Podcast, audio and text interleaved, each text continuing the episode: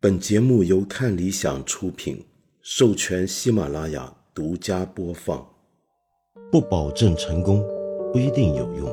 知识只是点亮世界的灵光。我是梁文道。Hello，我回来了。对不起，我不知道为什么我要笑。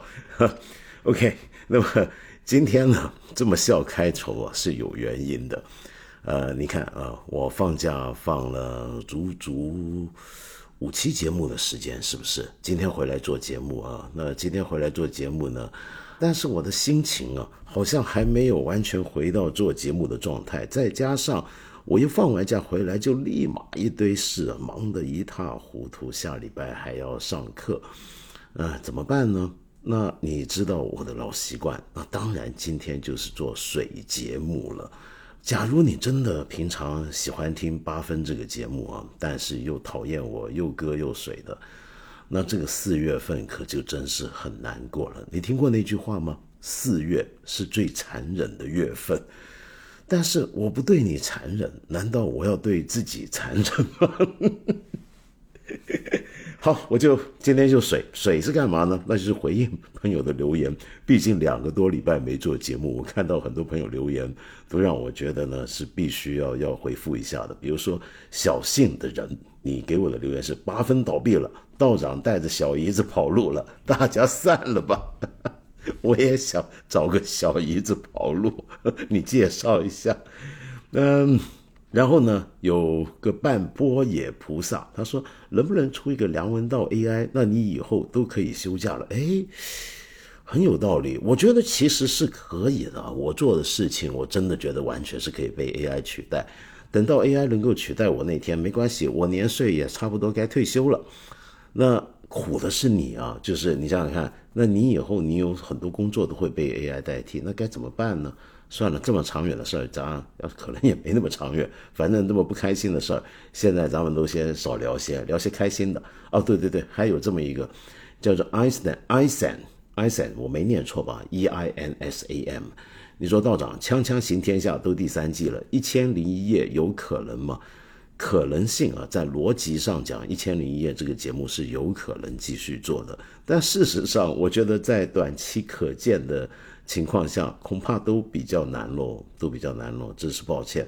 没关系，我以后呢会在这个节目里面多介绍一些书，你觉得这样子是不是？某种意义上算是代替《一千零一夜》呢。事实上，我们下礼拜有一期节目呢，就是应客户要求要做一些书的介绍。那么我们下礼拜你听听看，觉得那个节目，我觉得好像跟《一千零一夜》也还是不太一样。但算了，就全当代替品嘛。谁说代替品非得一样的？那么刚刚讲到水啊、渣啊，那收益，咱们老朋友啊说水就算了，还时常放鸽子。我也就只对你这一个渣男不弃，哎呀，承蒙不弃，我真是好荣幸。你说不时的点进来找更新，两周假很长哦。希望道长休息好，满血归来后少点渣性，这个有点难。说实话，渣这件事情恐怕还真的就是长在我骨子里的。话说回来，你有没有听说过这个世界上有一种鸟啊，是没有脚的？由于没有脚，所以它是停不下来的。它只能够永远的在空中飘荡，飞来飞去，哇！不过说渣男呢，不知道为什么，我现在这几天我一看到这个网上有人讲渣男怎么样，我马上想起的就是我们这留言区底下呢，最多朋友留言想让我去聊一聊的坂本龙一。我们知道坂本龙一先生去世，比如说阿静，你就说今晚看到自己最喜欢的现代音乐家坂本龙一先生逝世的消息。就不自然的来八分这里看看，但想到道长还在休假中，曾经坂本龙一的音乐和道长的节目都是陪伴自己度过情绪低潮时期的选择，甚至还记得深夜一个人看坂本龙一先生拍的电影。今晚收到这个噩耗的时候，内心有些恍惚，直到之后整个朋友圈都刷屏，才确认了这位在自己内心有份独特自留地的音乐家已经离开，有点感慨。不知道道长会不会有一期节目说说坂本龙一先生呢？哎，我先回答这个问题，会的，也是下个星期，我找专家来跟我一起对谈聊一聊。好不好？说到坂本龙一，我会想到渣男，就我脑脑海里面总是挥之不去一个形象啊，就是很多年前我一个朋友跟我讲的，他说以前在纽约常常看到坂本龙一，他们是一个圈子吧，然后呢，每回。大家那时候可能那时候还还大家都还稍微年轻一点，就坂本龙一还也不算太年轻了。他到纽约的时候，但但也没也没那么老的时候，中年中晚年的时候啊。那么在纽约的一些酒吧聚会见面的时候呢，每次都看到他会搂着个女的进来，而每次都不一样。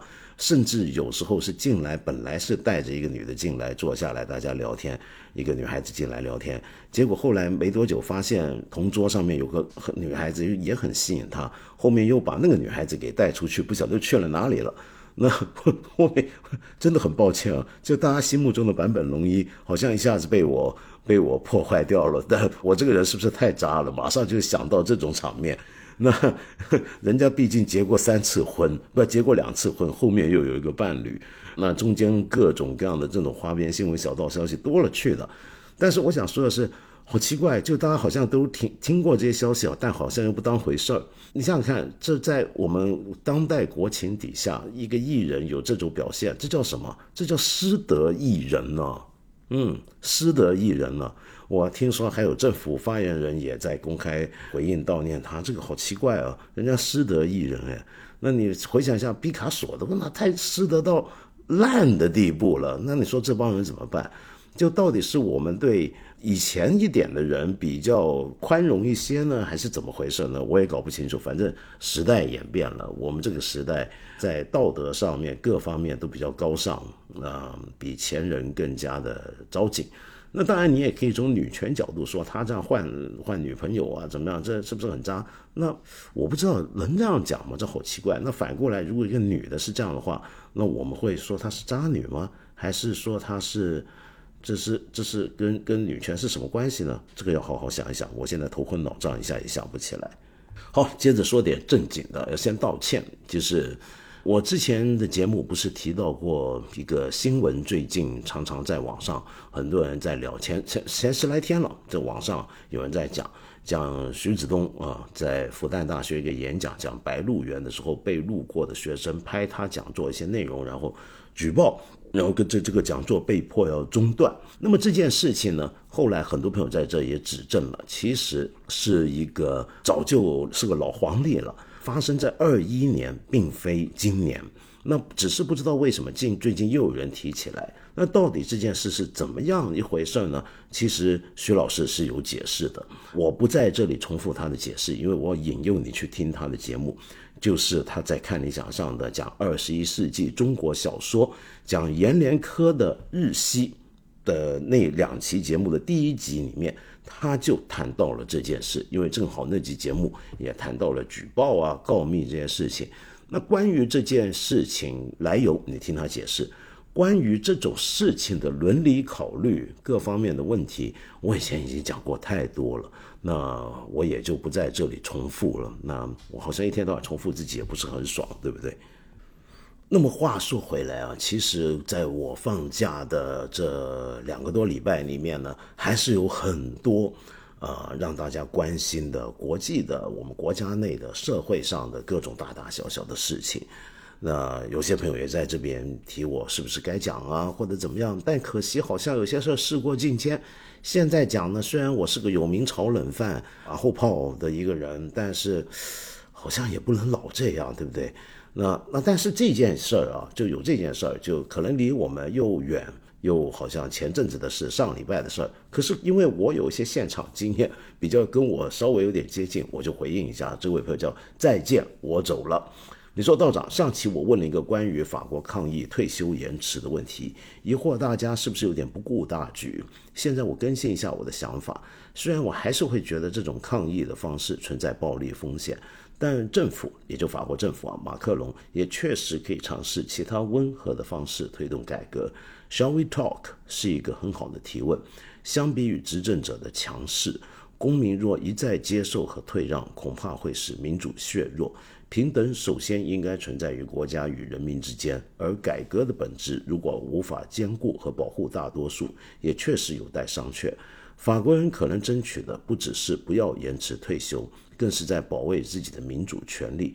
我忽然好像有点理解为什么许多法国人不太喜欢马克龙了，哈哈！自问自答，道长别见笑，同学们别见笑，同学们别见笑啊！我怎么会笑你？因为我经历了，怎么回事呢？是这样的，我放假的时候呢，正好。就分别去了英国跟法国。那么，哎呀，这个消息可别走漏出去啊！就因为我很多朋友，我这次都没没找他们，没见他们，挺对不起的。主要是，特别是英国，现在你晓得，很多香港人不是搬到英国住了吗？那么我这次一个香港的朋友都没去找，因为。我我要找都不知如何找起啊！就是太多人了，见了这个不见那个，又好像有点不太好。看来得专门找个机会去一趟英国巡回一周，到处去见见那些四散的同学、朋友、老同事们。那说回说回法国退退休金、退休改革这个问题啊。我在英国的时候呢，就很多人说哦，你要去巴黎了，大火车去吧，嗯，你小心点。那那几天也确实要小心点，因为坐欧洲之星 Eurostar 常常出现各种延误，因为这个法国罢工的问题嘛。英国人在聊起法国这件事情的时候呢，都是带着一种典型的英国人的那种一丝冷冷的嘲讽的微笑，就他们觉得法国人你够爽了吧？你已经是全欧洲。就退休法定退休年龄，呃，最年轻的一个国家。那现在法国政府要你延迟两年退休，你们就闹成这样啊？你还想怎么样呢？那么事实上啊，我在法国那边的时候也遇到过一些人，多半都是中年人或者老年人。其实他们对这个问题，至少我碰到的，就不同背景的人，包括在餐厅啊，或者在哪跟这些法国人聊天。他们就会说，其实他们是能同情政府的做法的，虽然他们自己还在工作。那原因是什么呢？就是因为这也是马克龙推动这个退休改革的一个原因，就是因为法国现在这个退休年龄呢，呃比较低。那如果说照着这个退休年龄，然后政府，因为法国那个退休金是由政府来给大家筹组的那种退保，有点像我们退保。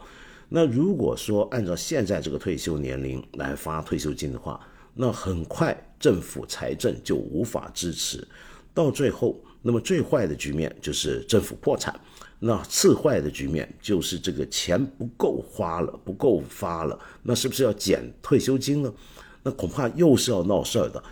那事实上这个问题啊，在法国可以说是个老问题了，几十年来啊，就法国一直想，因为法国的退休体系其实是有点复杂的。那里面有很多漏洞，很多会长远累积出问题的地方。几十年来，法国好几届政府都想做一些改革，但从来没改成。那这回马克龙呢，就想用铁腕的方式。那事实上，马克龙呢一直在台上，就给人觉得人家觉得他是不是新的拿破仑呢？那么以为自己当皇帝呢，总是喜欢搞铁腕政治。比如说这一回，他是绕过国会，用立法的方式。来做这个改革，用政府权力，他作为总统的权力来推动改革，而绕过了国会。那这一点也就是再见我走了。您所说的，就有些法文对这个改革不满的地方，还不是要让大家延迟退休两三年，而是你推这个改革的方法是绕过了一个民主程序。虽然这个做法本身是合法的，是的确宪法上、法律上是赋予了总统跟政府这样的权利，但是。这毕竟不是一个牵这个知识体大，毕竟不是一个该这么做就能够合理的呃合情的让大家满意的一个做法，特别在一个宪政民主国家之内。那么，可是问题是，我们可以想象，假如说这个案子啊，它这个改革真的上国会讨论，要国会投票，甚至是全民公投的话，很有可能到最后还是会胎死腹中，又是改不了的。那所以马克龙觉得不能再等了，这是他的一个做法。不过我碰到一些参与示威过的一些年轻朋友，他们其实不满的其实是这一点。那但是呢，这里面有个问题啊，就是欧洲大部分别的国家的人，其实对法国这个退休改革闹成这么大，都是觉得很很古怪的。你们到底在干嘛呢？怎么会这样呢？这有什么好闹的呢？那你们已经很爽了，都比我们早退休了，那么还想怎么样呢？可是我自己觉得这里头问题比较复杂，不是那么容易就光从退休改革这件事来看的。首先呢，我们知道欧洲啊，就这几年的经济，除了少部分国家之外，比如说波兰，其实很多西欧原本的发达国家表现都不是很好。那在全球化的境况下，我们中国也能感受得到贫富差距在拉大。那现在越来越多的人呢是入不敷支。那么法国的情况一样，尤其是年轻阶层、年轻人，其实他们是积压了相当多的不满，就是对于这个社会的不公正。那么，然后现在你如果跟他说，我现在干的这种工作，我要养活自己都很困难了，然后你还要我这种工作要可见的未来还要再延续下去啊，不能够提早退休，那我做这些到底是为什么呢？他们就非常愤怒。所以这件事情的背后还牵涉到一个对于经济社会利益再分配的一个问题的一个情绪在里面，所以并不是那么简单。那当然了，我知道也有很多人会说，比如说我一些朋友，我的家人知道我在巴黎，也很担心巴黎是不是闹得很大，是不是整个巴黎着火了？其实我想告诉你，依照我的经验，过去这么多年来，我在世界上不同的地方，就在那些人家说暴动啊、示威很厉害的地方，我都经历过。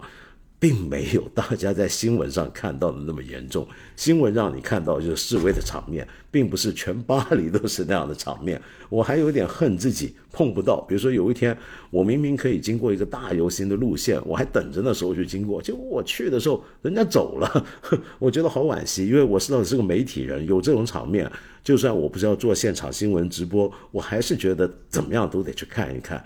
而且依据我的经验，以前法国游行多半都是这样。这一开始呢，很多情况会载歌载舞的，特别嘉年华。通常是到了后面，那么可能有少部分人是一开始就相当激进，然后就开始烧火啊，怎么样？那但其实并不是，呃，整个巴黎 焚烧了那么严重。而而我住的那个区域呢，比较大的问题是什么呢？是没人收垃圾了，因为罢工嘛，清清的这个垃圾工人全部罢工，所以。使得呃巴黎街头出现了一些新景点，就是满街垃圾堆在那里啊。然后呢，我住的那个小小旅馆下面有个三条路的交叉口上有个安全岛，那个岛上有棵梧桐树，很漂亮。那么周边都是那种典型的巴黎的豪斯曼建筑啊，那很多游客会在那边拍照。但是呢。呃，这棵树现在被垃圾掩埋了一半，就垃圾不晓得为什么大家都把垃圾堆到那个安全岛的正中央，免得放在自己门口，门口也堆不下了吧？结果越堆越高，堆到那个树的半腰了。结果游客就围绕那棵树拍照这个奇景。那后来呢，到了白天都出现一个情况，就偶尔有些垃圾堆堆得太久太多，那个臭味隔穿过垃圾袋出来，或者那个垃圾袋穿了，终于。那结果就开始出现一批一批的老鼠，有时候白天都能看到老鼠在街上跑。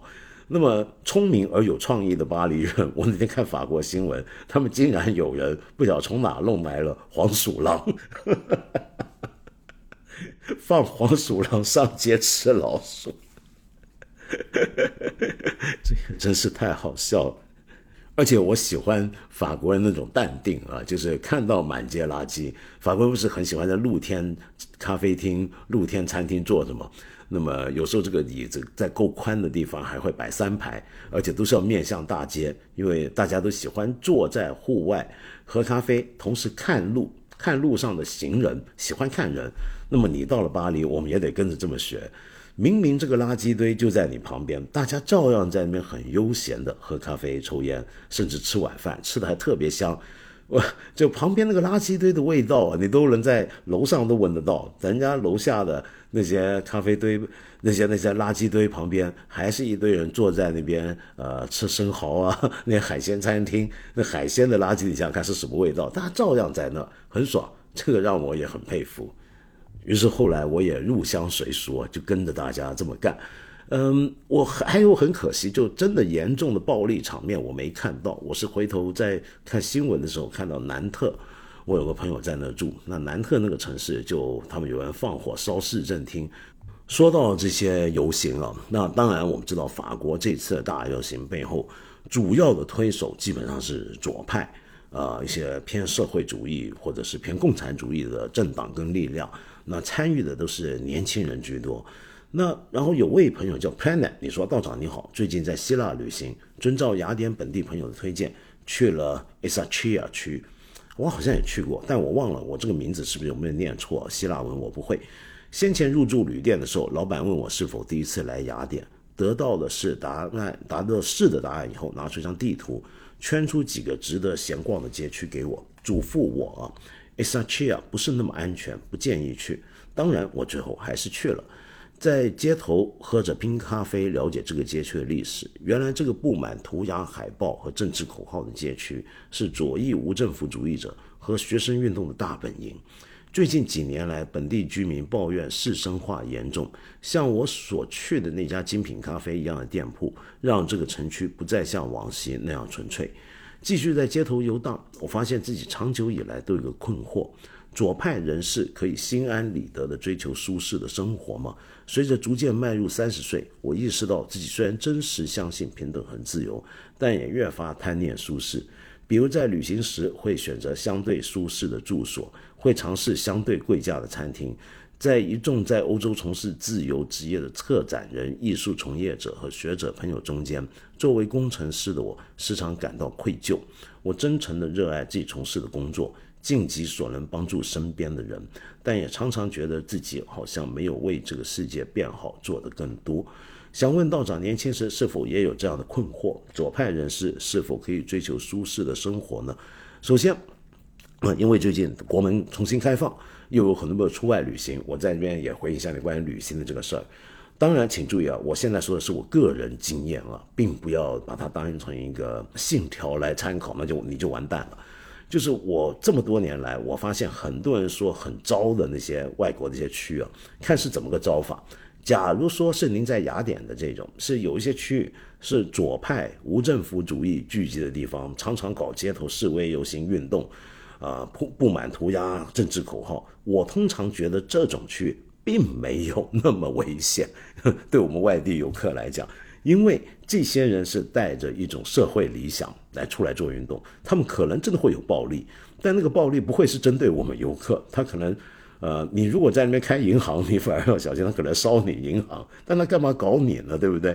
他们呃左派不会这样子做的，相信我，我也是个左派。好，那好，问题来了，左派能不能够追求舒适的生活呢？当然可以啊。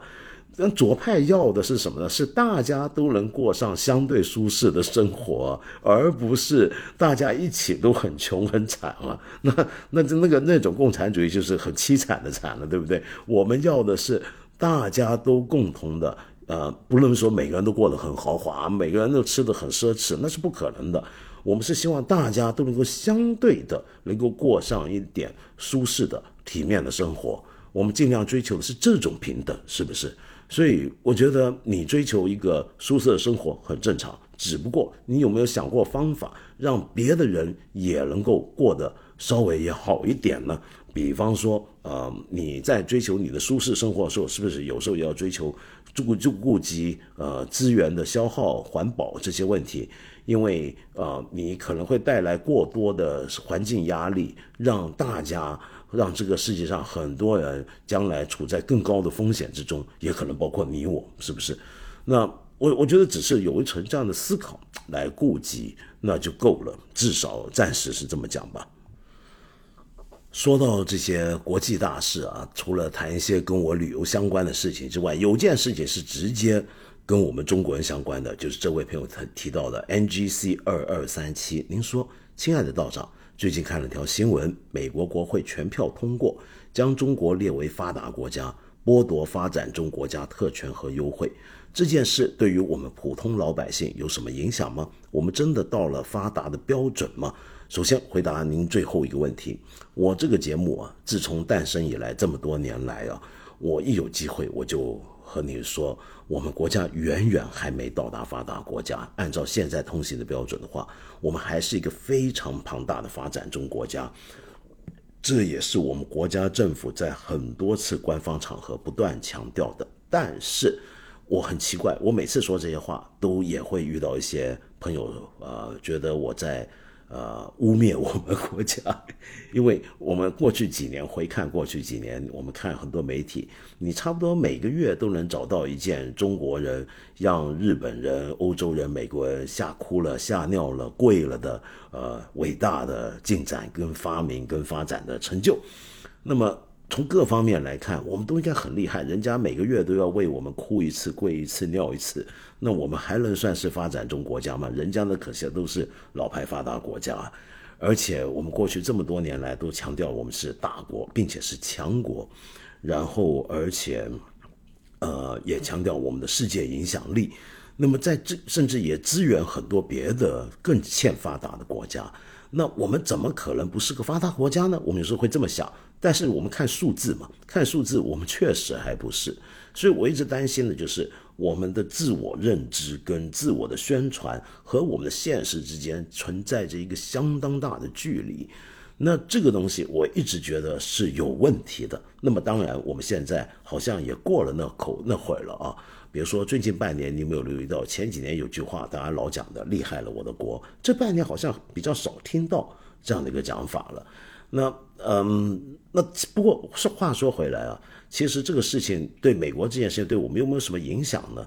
你可以说有，也可以说不大。为什么呢？因为其实我们在五六年前其之前啊，其实我们国家还正式接收很多国家的，就最起码二零一零年左右啊。我们国家其实还在接受很多呃发达国家的一些的优惠和支持，甚至是援助给我们某些特别项目的，就是因为我们是一个发展中国家。那么，而援助我们那些国家在最近几年呢，也都停止了这些援助，各种优惠呢也都变相的减少了，甚至中断了。那主要原因就是因为他们都觉得。呃，从他们的标准来看，我们已经不算是发达国家，而且我们也也表现的不像发展中国家了。那么，当然现在再加上非常复杂的地缘政治，以及我们非常担心的新冷战，那么美国终于也做了这样一件事儿。那为什么我说它有影响，但可能影响不大呢？就是说，美国这一次做这件事情是会中断了更多的呃一些的相关的项目，但是我可以说不大的理由是因为。这种项目本来现在给到钱也已经越来越少了。那另外，我们陆续很多国际上的官事的，还有一些国际的 NGO 的各种的支持，在过去几年也因为各种各样的原因，有时是内部的原因，也已经减少了。我很记得在十年前之前的时候，我也参与过很多国际呃。非政府组织的一些项目是支持中国的某些的贫困地区的发展，或者某些的呃弱势群体的资源的。那那时候我们都出钱出力做了一些这样的事儿，但慢慢慢慢这些项目现在都已经少了。那是不是表示我们已经都没问题了呢？呃，现在看来恐怕不是，而是因为别的原因跟理由。那但是我说为什么这样项目少了，对我们又没有影响呢？因为我我讲的是美国这次这个决议。其实没有什么影响，是因为本来这些项目都已经呃越来越少，越来呃金额也越来越小。那呃这也是个大趋势，我们也都应该看清现实了。所以我们这个影响不会太大，但影响多多少少都还是会有的。说到这种我们国内很多人对自我的认知啊，然后对世界的看法，很多时候我们都必须参考的就是。网上的各种各样的声音，特别是像微博啊或者新闻下面的留言，那有位朋友叫冰墩墩，你就说梁老师你好，听完八分所有节目，哇，感谢您，这么烂的节目你都听完了。那说第一次留言，你说，呃，你在做国际新闻或国内社会事件评论的时候，经常提到国内民众对这些事的看法，想知道你平时通过哪些渠道或者哪些社交媒体。归纳得到民众的普遍观点，因为众所周知的原因啊，国内的社交媒体、门户网站的评论往往不那么真实。另外，据我观察，身边受过良好教育、理性、客观一点的朋友，通常也不太喜欢在互联网上留言发表意见。所以，此类观点在互联网上的声音往往比较小，但可能不代表社会上这样的人群很少。然后你说网上的言论比较容易极端，也很随意。您说过的大翻译运动，也是将国内互联网上一些极端言论摘取翻译到国外。我想，此类不理性的声音在任何国家都会有，不仅仅是中国。个人而言，不喜欢轻易将网友言论等同于社会共识或者民众普遍的意见。尤其近些年，网络上留言上面的水军、机器人、营销号等评论越来越多，严重失真。所以每次听到你说国内民众普遍对于诸如俄乌战争之类问题抱有什么样态度时，我都不敢苟同，因为和我所观察到的情况确实有较大出入。不知道道长怎么看这个问题？谢谢，谢谢您，这真是个好问题啊。嗯，其实我们对互联网行业，就平台行业稍微有点了解，大概都知道，这是早在十年前、十来年前，就新浪微博刚刚兴起的时候，就有很多朋友，啊，一些内行就谈过，就呃，我们请注意，我现在说这个数字不是一个科学统计的数字，只是个打个比方啊，打个比方，你看到一条新闻很刺激啊，很热闹，让你很有欲望要去留言评论。那么底下也果然有上千个人留言，呃，然后你再看看这个新闻有多少个人看过，你可能会发现这条新闻读过的人说不定有几十万人，但留言其实只有一千多、两千多。那也就是说，你看到这些言论，呃，加起来也只是看过这个新闻的几十万分之一两千，那这个比例已经很低了。这几十万之一两千里面。呃的又有大半可能是我们您刚才所说很激进、很不理性、很极端的一些言论。那么，但是你就顺着这么看下来，主观感觉上你会觉得好像都是这些言论。那其实他们只是几十万看过这个新闻的人之中的百万分之几十万分之几百而已。那么我们怎么能够就用这一群的声音就说这是社会的公论或者舆论的偏向呢？那事实上，呃，我们这几年常说谁谁谁在舆论翻车，谁谁谁怎么样，我大概都会觉得这真的是事实吗？呃，我们来想象啊，呃，一个人他在什么样情况下会看完这些新闻留言，什么样的情况下他不留言？那几十万人里面，为什么有几十万人没有留言，没有留下自己的态度呢？有几个理由啊。第一，是因为这件事情其实他并不关心，或者激不起。他要有所反应的冲动。第二，就是对他而言，看完了新闻，他有个看法，但你要让他留言，他觉得这很浪费他的时间，他没空，他觉得他还有时间要去做更有意义的事情。第三，他也许可能是有点担心说出自己真实的想法。那么这几种理由使得他就不愿意在这种新闻下面留言。那刚刚我说的最后一种，我觉得很有趣。他是担心自己的言论说出来之后会被人围攻，会被人骂，那表明他对这个社会的风气、舆论上的倾向有一定的估计跟判断，而他在这个判断下，觉得自己的看法可能会违反所谓的主流。那么现在情况复杂，就是多了很多网络机器人跟水军。那么，但是网络水军跟机器人的存在。会容容易形成我们所说的主流意见啊。我们知道现在很多，比如说你看到政府干了什么好事儿，下面一定是支持怎么样？我们都会猜这到底是不是水军还是真的呢？但是这对也说明了我们呃政府或者是官方对这些事情的一个倾向、一个态度、一个看法。那在这个情况下，我们做评论的时候怎么办呢？所以我常常会说，我不会说这是民意，我会说这是主流舆论。这个主流舆论其实是很复杂的词，它不只是社会上大多数人的意见这么简单，而且还包含了社会的主导力量希望的那种舆论倾向的表现啊，是这个意思。我不知道您觉我有没有讲得很清楚。哎，算了，也不能讲太清楚。好，那么再来呢，就是我们的的确确是不能够用这些网上看到的这些刚才的几十万分之几百几千的这个留言代替绝大部分的看过这条新闻的网民的看法。那是因为还有很多人他可能没看法，有些人有看法，他没空留；有些人他觉得他不值得表表态，或者他情绪其实没那么激动。通常你越理性的人呢，他可能越没有那么容易激动的留言。而你对这个新闻感到很刺激的人、很愤怒的人，或者很激慷慨或者很兴奋的人，他就会比较踊跃的。那么在闲暇的时候，或者他很多时间闲暇的时候，他就会去留言。那么，所以这本来就已经是两种人了，就两类人群。但是为什么我们有时候仍然会把他们这些意见拿出来呢？那就是因为我刚才讲的，他们的存在其实代表了某种主流倾向。那么第二呢，就像您说的，国外其实也常常会有这种很极端的言论，但是国外我们还容易看得到其他不极端的言论，有时候也不少。但是我们这边有时候这个对比比较悬殊。那我们做新闻的人、做媒体的人要表达民间意见的时候，我们只能够透过我们看到的东西来讲。那尽管我们知道我们看到的东西，这个样本本身从科学角度来讲，我们可以形容为被污染的样本，或者说是有疑问的样本，但是我们当做一个参考也是不能够不提到的。大概就是这样，我不晓得说的是否清晰。好，还有位朋友叫做乔，你说道长你好。张慧文的《生》啊，这是一个书名，《生》你了解吗？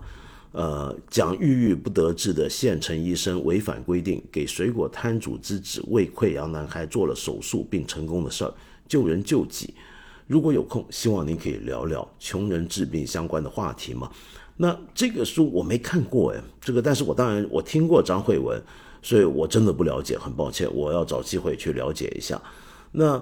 穷人治病相关的话题，我们以前好像也提过的。那么将来有机会我们还会再聊的。然后您说，记得有次您听谈过，听众捡到病猫但无力抚养，呃，您觉得没人救治猫是损失缘分？其实我是说没有缘分啊，倒不是损失，有点不一样。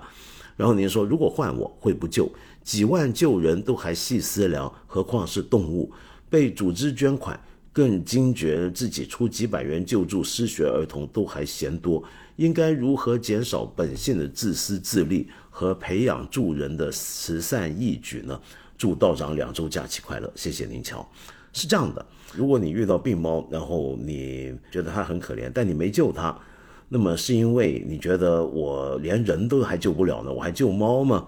好，那反过来讲，那你有救人吗？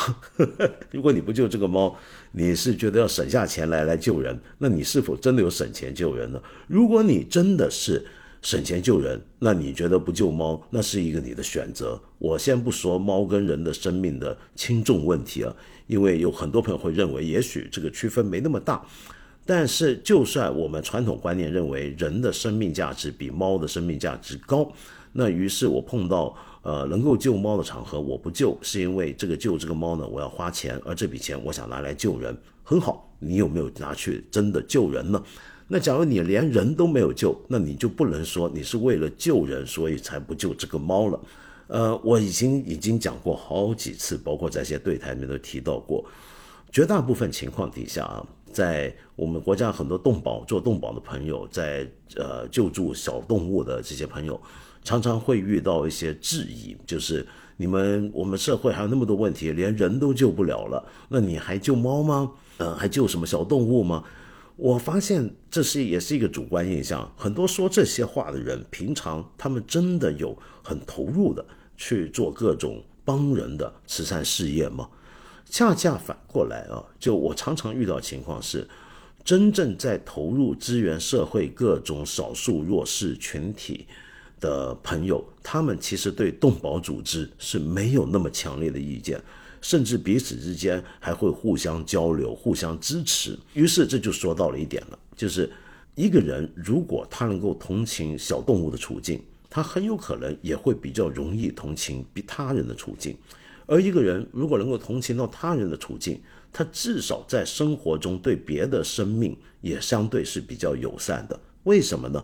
这是因为。这种情况下，他的同情心是有一个机会广泛的发育、增长、推广出去的。这种同情心并不限于物种，也不限于各种的现在的区分，其他的区分，比如说，有些人会说，我们看到我们国家援助其他国家遇到问题，我们出钱。比如说前阵子土耳其叙利亚大地震，有人出钱，有人说我们国家还有那么多人需要帮忙的，你还跑去帮土耳其人、叙利亚人，那我一样会问这个问题。好，很好。那你说这话的人，你平常为了帮我们国家的那些有需要帮助人，你做了什么？嗯，假如你没做什么，我觉得你不太好 去说这个人家拿钱支持叙利亚灾民，我跟跟土耳其灾民。如果真的要是这么来分类的话，我们甚至可以说，比如说我们国家其实还有很多穷困的人，治病有很大的困难，那这时候竟然还有人。专门投入资金跟精力去支持一些药物跟治疗技术的研发，是给一些非常罕有的疾病。因为我们知道，越是罕有的疾病，越是少人获得获得的疾病，那么相关的研究呢，投入的治疗的研究跟这个药物的研究就会越少，所以他们就会越得不到治疗的手段。那我们就说，那你这个全全国可能只有一千人得这个病，那我为什么还要支持你？我为什么我去关心那些更多数人得到的病的那些问题呢？嗯，所以在你有能力、有钱去帮助别人的时候，你总有个问题，就是你是首先先给谁呢？你应该把这个钱交给谁呢？交给谁？呃，捐给谁才是正确的呢？才是道德的呢？我觉得这种问题啊，作为一个呃掌握社会最大资源的政府，从政府的角度来讲，他需要关心这个问题，他需要关心各种有需要的人，他有以有限的资源如何去满足各种需要有需要的人群里面的这个公平问题、这个分量问题，他要衡量。但是对我们一般人而言，我觉得就是。你认为什么事情对你最触动？什么样的人群、什么样的问题最刺激你？你最能够有机会去投入，最有机会去关注？我觉得你就应该直接去做，而不应该去考虑这样的问题。考虑这种问题很多，然后强行的要为各种呃社会需要、不同人群的需要去分级分类。呃，我到底先救外国人呢，还是先救帮中国人呢？我到底是先帮这个病人呢，还是先帮穷人呢？我是先帮盲人呢，还是先帮这个双腿残疾的人呢？我是先帮这个智能上比较弱的人呢，还是帮助被歧视的精神病患者呢？你如果天天都要想这样的问题的话，你多半很有可能不会去做得了什么事情。你越是能够投入力量跟精力在某一个专门的领域去支持某些人的时候，你至少有个广泛的同情心的滋养起来，然后你没有办法再有余力去帮助其他不在你现在这个事业或者相应的这个行动范围外的人，但是你能够欣赏和同情和支持更理解其他人为其他人做的事情。我觉得这好像是个比较理想的情况，对不对？那么你如果说去，你本身就已经在投入某个领域的一些相关的慈善工作，哪怕是每个月捐几十块钱也好，我觉得这就已经很了不起，很了不起。呃，这个世界非常大，我们国家非常大，我们总有不同的人，基于不同的理由而对某个领域产生一定的兴趣或者。关怀，有人会同情街头的流浪猫狗，有人会同情这个我们湿地上的动物的生存环境的恶化，有人会同情，就像您一样关心穷人治病的问题。那我们就有各种各样的人去想办法投入到社会上各种不同领域的问题上。那我觉得这是一个很正常，也相当正向的一个方向，是不是呢？好，有位朋友呢叫 Pooh Flock，你说。呃，我休假这段期间啊，你回听了宝珀文学奖系列的单集，并把对应的书看了。最近看完了《月球以鸟兽之名》，接下来准备看《潮汐图》，觉得很满足。哎呀，真好。那你说，我很早之前就读了台湾版的《海边的房间》，也读过黄立群在台出版的全部作品，觉得他真是骨子里对自己很阴狠的人。有一些短篇，我在看的时候，会下意识地想起张爱玲的那种才气。今天我才知道他的作品也有入围二零二二的宝珀文学奖。如果有机会的话，想听道长讲讲黄立群。对，很可惜的是，他二零二二他是入围长名单，那我的计划是介绍短名单作品啊，都还没介绍完呢，所以漏掉了他。事实上，我也很喜欢黄立群，我第一次见他就是在旅行的时候碰到了，在瑞士碰到的。那我一直都很欣赏他的创作，那有机会将来我会好好讲一讲。好，再来一位朋友叫床边小肚皮，也是跟旅行相关啊。这段时间香港通关，深港两边逐渐热闹。深圳长大的我对香港不陌生，这种熟悉呢，嗯，是对香港几个著名购物点、密不透风的商场里待上一天，获得一些消费主义疲惫的快乐。内地游客来港通常也都是一些购物或者景点看看。后来再大一些，我会坐大巴直接到油麻地，在百老汇待上一天看电影。会去西贡郊野和朋友徒步，但现在想对香港有其他的打开方式。我想香港一定还有些别的，不是小红书上常见的。文道，你可以分享你的香港私房地图吗？完全主观，概不负责，也不用考虑观众喜好的那种。想听你讲讲在香港你觉得有意思的、你有回忆的地方，当然还有些吃饭的。希望你能回复呀，谢谢你。我当然不会告诉你。我要是一讲出来，有些地方一下爆满了，那以后我去没位置坐了，你说那该怎么办？是，但说认真的，呃，很感谢你对香港我的家乡有那么深厚的兴趣啊。就毕竟我们深港两边啊，真的是一家亲。我我真的是觉得香港其实还有太多游客可以去走走看看的地方了。嗯，但是我觉得你已经很厉害了，你会坐大巴到油麻地的百老汇看电影，会去西贡郊野徒步，这都已经很了不起了。这也都是我 我可能会去做的事情。如果再这样时间久一点的话，长一点的话，啊，好，找机会，将来有机会聊一聊这个话题，组织一下，组织一下。最后说到香港，有位朋友叫 AI 下的大同世界，你说。今天看到直播推送，才发现既是哥哥走了二十周年的纪念日，挺多人自发聚集在当年哥哥跳下去的地方献花。二十年了，好快，挺多事情都在变，挺多事情却又像是一场轮回。如果有轮回的话，希望哥哥会开心幸福的过完一生。二十年的前的愚人节那一天，我我这一代香港人大概永远都不会忘记。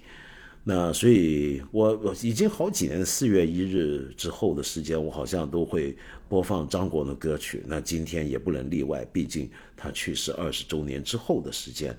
那我今天介绍这首曲子，我以前有放过吗？我都不太敢肯定了。就是他的追追求那个追。那这首曲子是李迪文作曲，一九九五年写的曲子。然后填词的呢，就是我很多年没见的老朋友，我很想念的林夕。啊！但林夕这个名字在内地能讲吗？管他的，我才不要做伸头进沙里的骆驼。这个这个鸵鸟，他是我朋友，我很骄傲。呃，我们的友情是不会被别的事情影响的，我相信。尽管那么多年没联系没见，那但这首追真的是写得很好。呃，哥哥唱歌的时候的那种感觉非常非常特别。嗯，对，也有朋友会说，为什么不放版本龙一呢？我不是讲了吗？我们下一集下礼拜有节目会讲他的，我们到时候再好好的欣赏版本龙一。今天让我在这里怀念张国荣吧。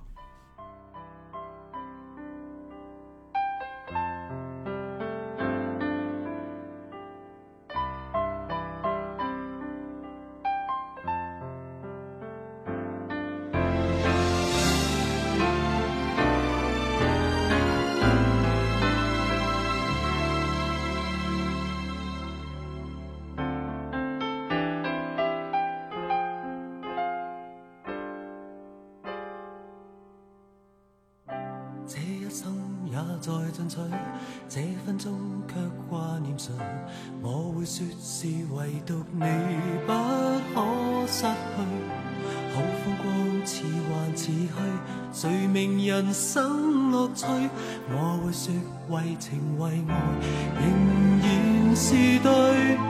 谁比你重要？成功了败了也。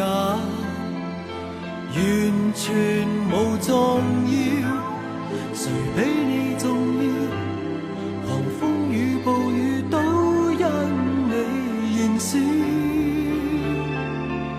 一追再追，只想追赶生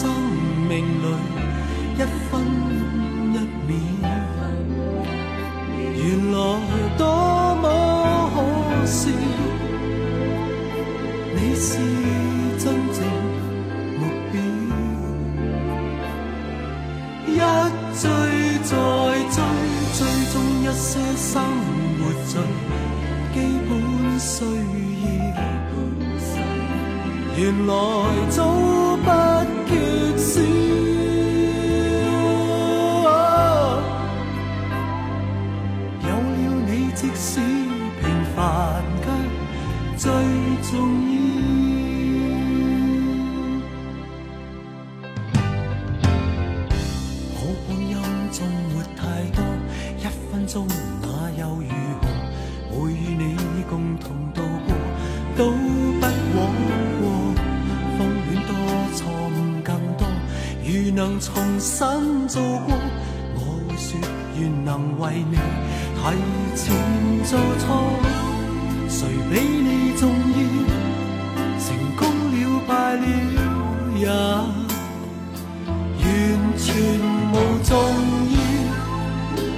你重要。